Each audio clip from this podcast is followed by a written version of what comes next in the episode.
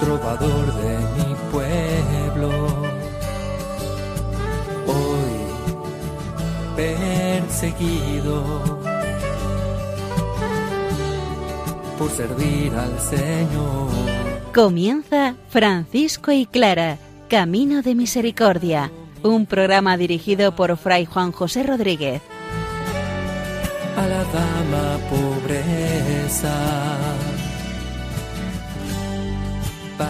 Poder estar más cerca de Dios. Yo, Clara, he dejado mi casa. Soy incomprendida. Un cordial saludo de paz y bien. Estamos leyendo la segunda carta a los clérigos de San Francisco de Asís, hoy en los versículos 3 al 9, donde vemos la responsabilidad de los que administran los misterios de nuestro Señor Jesucristo, es decir, los ministros, los sacerdotes, y cómo ellos han de responder un día ante el Señor en su ministerio. Por otra parte, Santa Clara sigue en la segunda carta a Inés de Praga. En ella nos habla hoy de la obediencia. En ella nos habla hoy de cómo seguir abrazándose a Cristo pobre como Virgen pobre. Vamos, como siempre, a recurrir a la palabra del Señor. Ella es la que nos va a dar vida para encontrarnos con Él, con la voluntad de nuestro Señor Jesucristo. Uomo semplice porta in cuore un sogno con amore ed umiltà potrà costruirlo se con Del Evangelio según San Juan. A los que del mundo escogiste para confiármelos, le he hecho saber quién eres. Eran tuyos y tú me los confiaste y han hecho caso a tu palabra. Ahora saben que todo lo que me confiaste viene de ti, pues les he dado el mensaje que me diste y lo han aceptado. Han comprendido que en verdad he venido de ti y han creído que tú me enviaste. Sono le più belle, sono quelle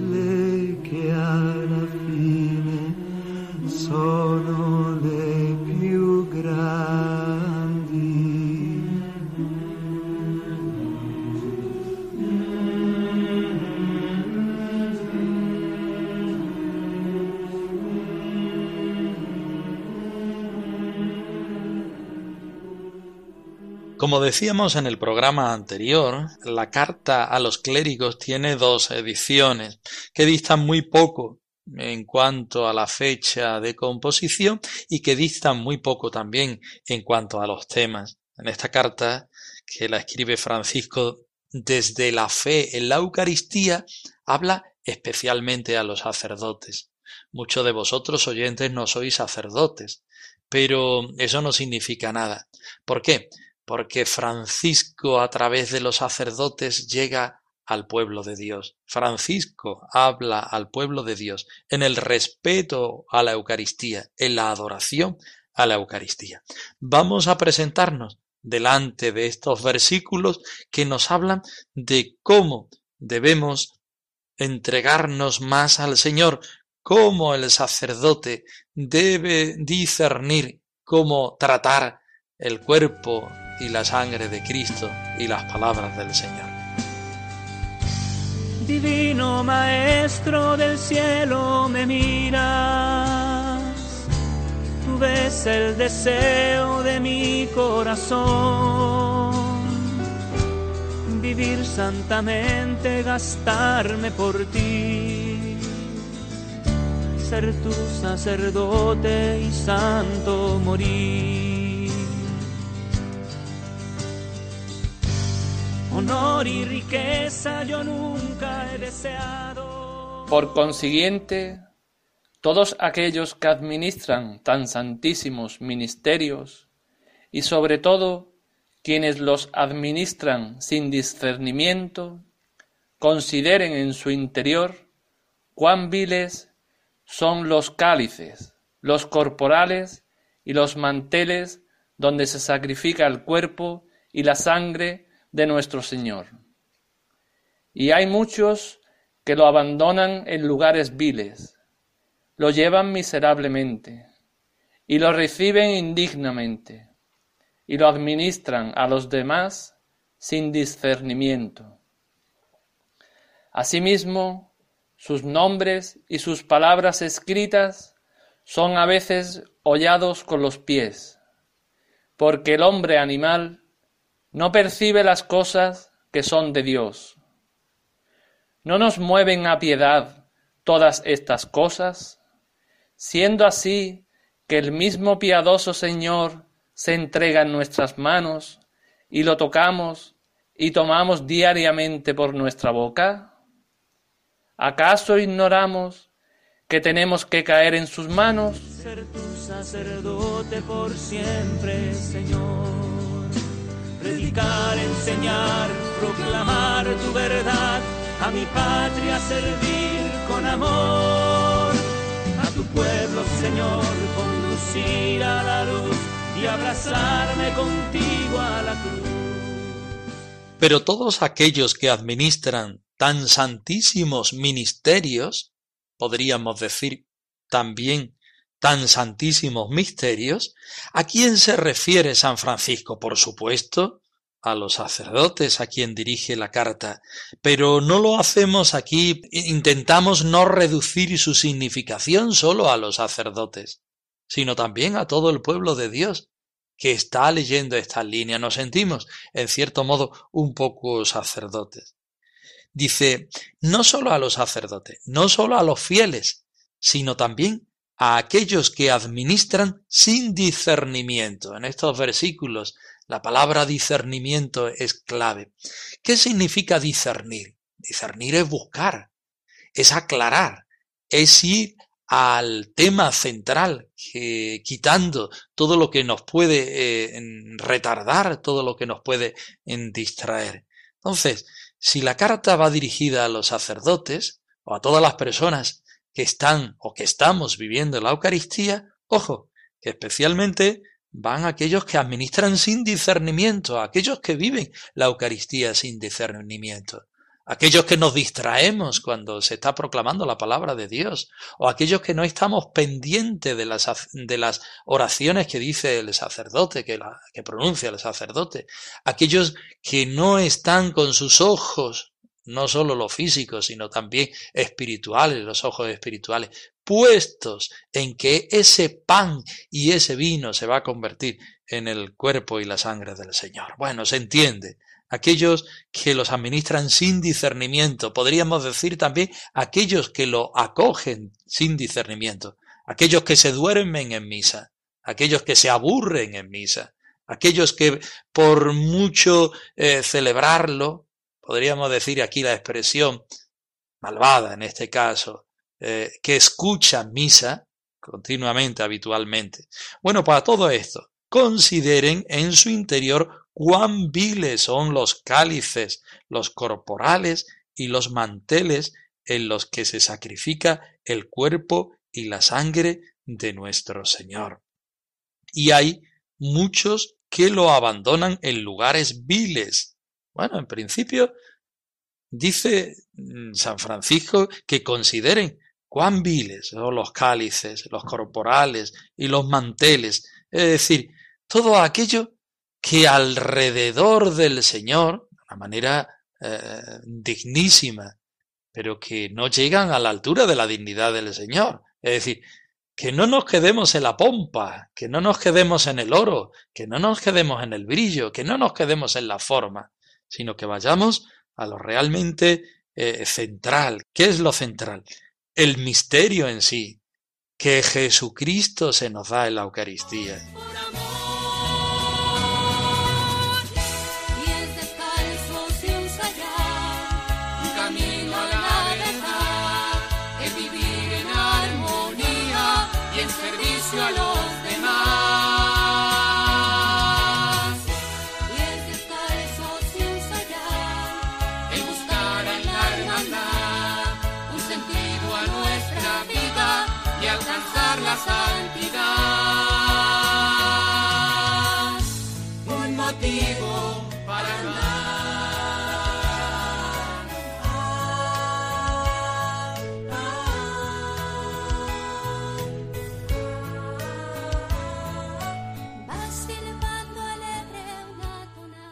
Dice, pues esto que lo central, no quedemos eh, eh, los adornos, no, quedemos, no nos quedemos en las mediaciones, pues hay mucho que lo abandonan. Abandonar al Señor, no solo espiritualmente, que también, sino abandonarlo incluso en las materias eh, del pan y del vino, del cuerpo y de la sangre del Señor. ¿Dónde lo abandonan? En lugares viles o lo llevan de una manera miserable eh, hace, hace eh, referencia a San Francisco aquí, a cuando los sacerdotes llevamos el cuerpo y la sangre de Cristo, por ejemplo, a los enfermos. Por ejemplo, lo llevamos en la custodia al recibir, al dar la bendición. Ojo, cuidado, los que lo llevan de forma miserable, que dura es eh, el calificativo, ¿no? De forma miserable. Lo reciben indignamente. Hombre, nunca tenemos la dignidad suficiente de recibir el cuerpo y la sangre de Cristo. Pero eh, si lo hacemos de una manera consciente, pues todavía peor, ¿no? Y si lo administramos a los demás eh, sin discernimiento de ver, esta persona está formada, esta persona está en gracia de Dios, yo conozco a mis ovejas porque, porque las amo y porque las sirvo y porque estoy a su, a su lado. A veces también se pisan sus nombres y palabras escritas. Esto de una manera real, es decir, San Francisco tenía una cierta obsesión en el sentido de que en los papeles, cuando estaban escritos, si nosotros lo, lo pisábamos, pues podíamos pisar el nombre del Señor. Y esto abrumaba de manera especial a San Francisco. Pero no solo de una manera real, como dice aquí, es que también podemos pisar el nombre del Señor con nuestra vida, con nuestra palabra, con nuestra actitud. Dice, porque el hombre animal no percibe las cosas de Dios, porque muchas veces estamos tan distraídos o muchas veces nuestros objetivos son otros que incluso estando en las cosas del Señor no lo estamos adorando y respetando como Él se merece. No nos mueven, dice San Francisco, a piedad estas cosas, siendo así que el mismo Señor piadoso se pone en nuestras manos y lo tocamos y lo tomamos todos los días con nuestra boca. Es decir, si no te das cuenta, por lo menos, por lo menos, mmm, movernos a piedad en el momento que el Señor llega en ti. Si no has pensado antes, si no te has preparado antes, si tu vida es un desastre o vas tan rápidamente que no, no eres consciente, al menos cuando el Señor está en ti, en tus manos, en tu corazón, en tu vida, no te das cuenta que estamos tocando al Señor, que estamos llevando al Señor. Nos hace ver, ¿no? Nos coge del pecho eh, San Francisco y nos remece para que seamos conscientes, al menos en ese momento, que es el Señor. ¿Acaso, dice y acaba este versículo, ignoramos que hemos de ir a parar a sus manos? Es decir, si ya no te mueve el antes de la formación, de la preparación, por lo menos que te mueva el decir, es que el Señor en el Santísimo Sacramento está en tus manos. Y si eso tampoco, por lo menos pensar que al final de nuestros días tendremos que darle razón de nuestra fe y de todo lo que hacemos. Basta con amar, basta con sentir que el amor es fuente de plenitud para el corazón. Basta con amar, basta comprender que la boca relación más perfecta y pura es el amor.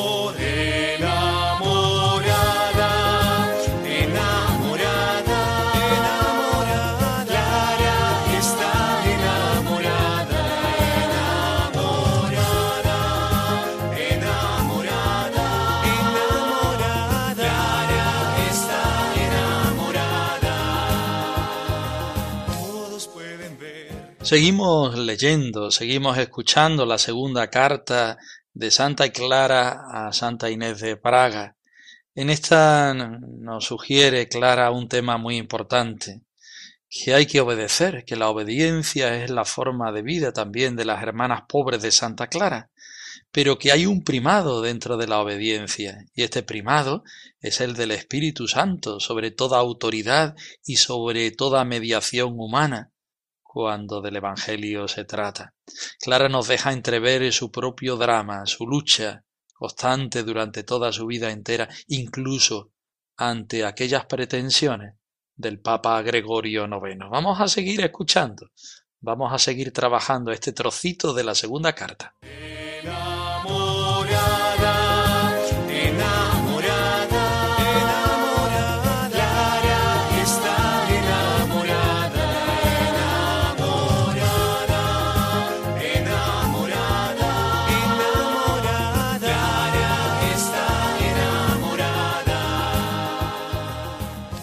Sin embargo, para avanzar con mayor seguridad en el camino de los mandatos del Señor, sigue en esto el consejo de nuestro venerable padre el hermano Elías, ministro general. Antepon su consejo al de todos los demás, y tenlo por más preciado que cualquier regalo. Y si alguien te dijera algo o te sugiriera algo que impida tu perfección, o que parezca contrario a tu vocación divina, aunque debas respetarle, no sigas por ello su consejo, sino abrázate a Cristo pobre como Virgen pobre.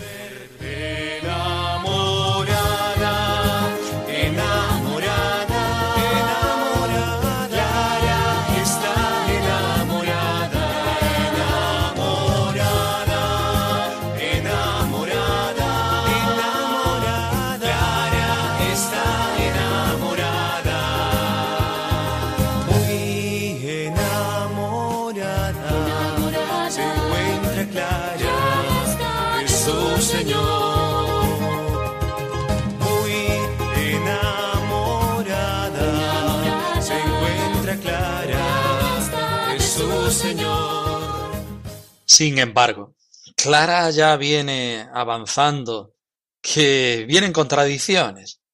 Para avanzar con mayor seguridad en el camino de los mandatos del Señor. Es decir, ¿cuál es el objetivo central de la vida de una hermana menor?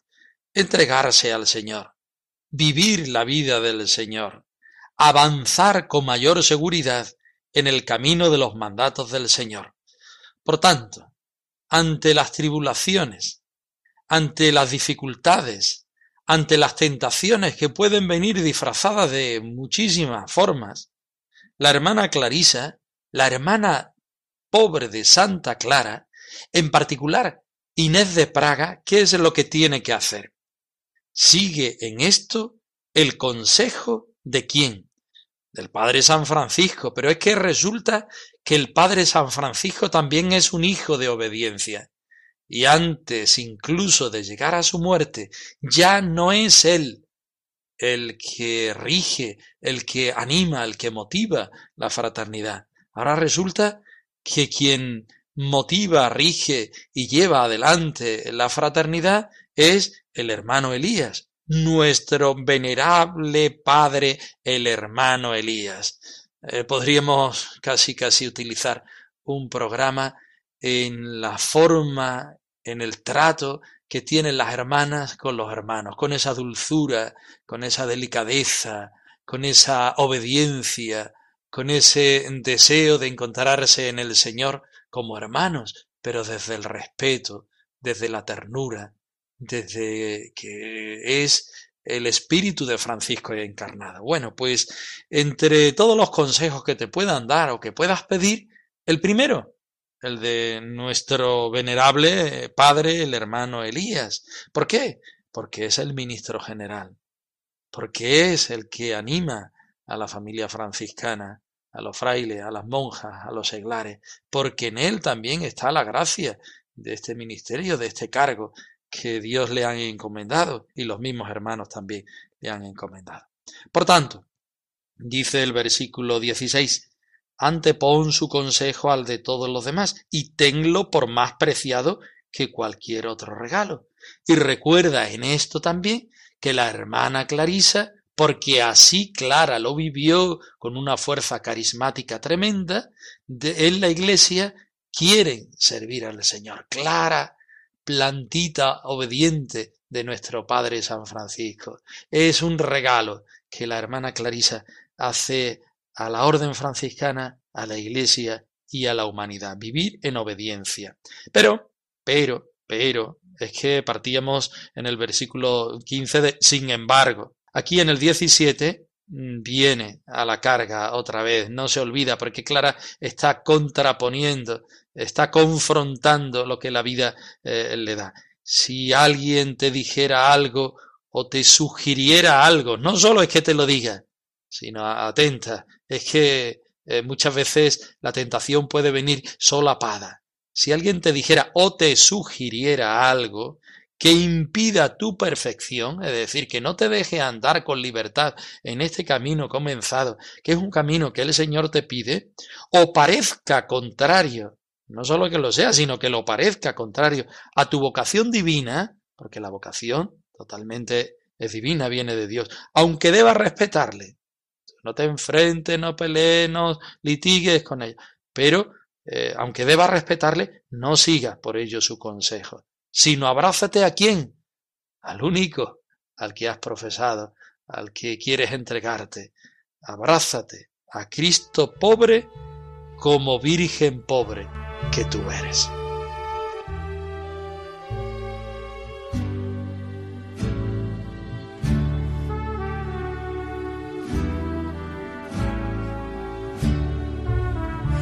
descubriendo un camino distinto. Sentí en el alma un vacío total. No quiero amores que pasan y mueren. Hoy solo canto a mi rey inmortal. Yo quiero ser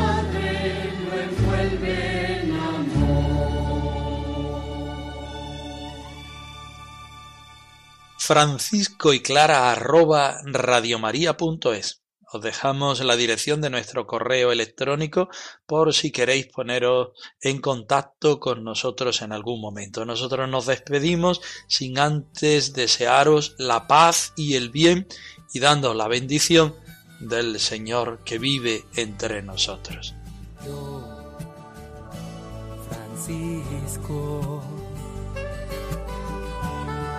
Trovador de mi pueblo.